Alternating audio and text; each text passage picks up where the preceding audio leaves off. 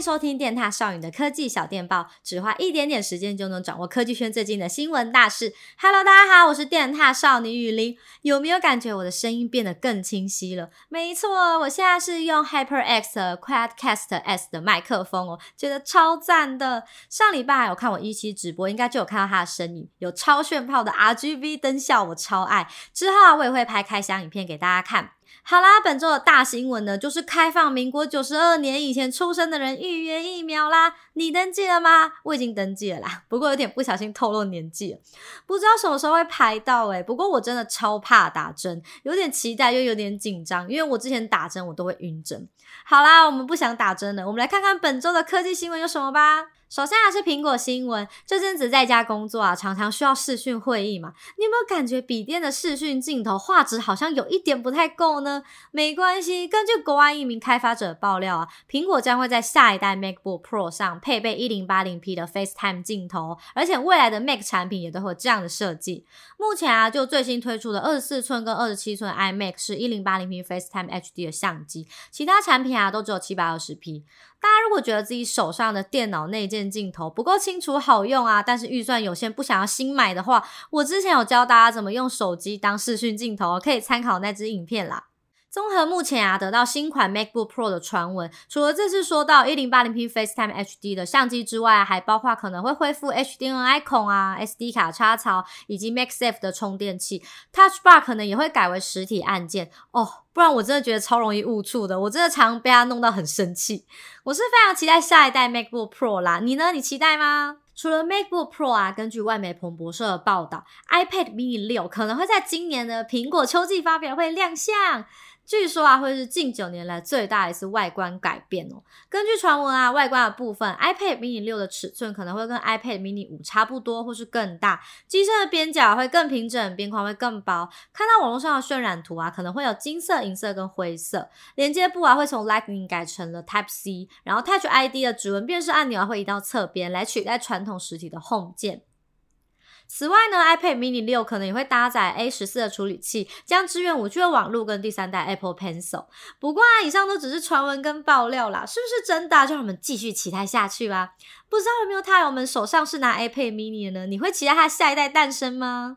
接下来第二则新闻，Google Pixel 六在网络上也是有越来越多的爆料了。你看到它的外形了吗？你会喜欢吗？我自己是觉得蛮特别的啦。不过这个颜色啊，嗯，我觉得是有点卡通跟饱和啦。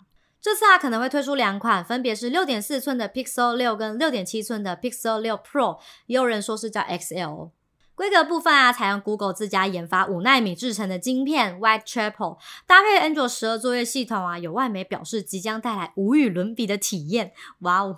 记忆体跟储存空间的部分啊，Pixel 六是八 GB 加一二八或二五六 GB，而 Pixel 六 Pro 呢是十二 GB 加一二八二五六或者是五一二 GB。更多的传闻规格啊，大家可以去看一下电塔少女的文章哦。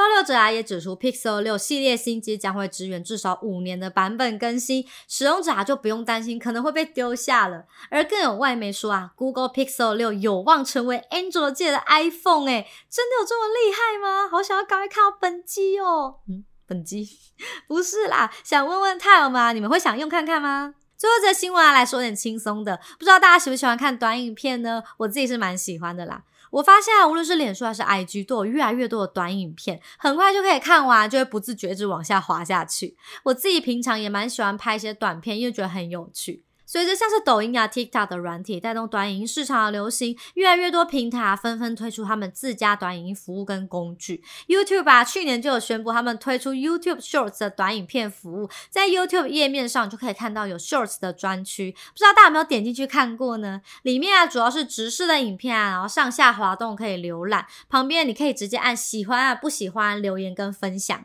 现在 YouTube 也开放 Shorts Beta 版的创作工具给全球用户使用啦。我实测制作 Shorts 啊，影片长度有十五秒跟六十秒的模式，然后你可以选择是要手机相簿里的影片，还是要直接拍摄。放现有影片的话，你就可以选择多段影片，然后把它串接起来。然后你也可以加上音乐啊、文字，还有一些简单的滤镜。直接拍摄的话，你就可以选择调整加快或者是放慢录影的速度。其实基本功能就跟抖音差不多啦，非常简单好上手，大家可以去玩玩看哦。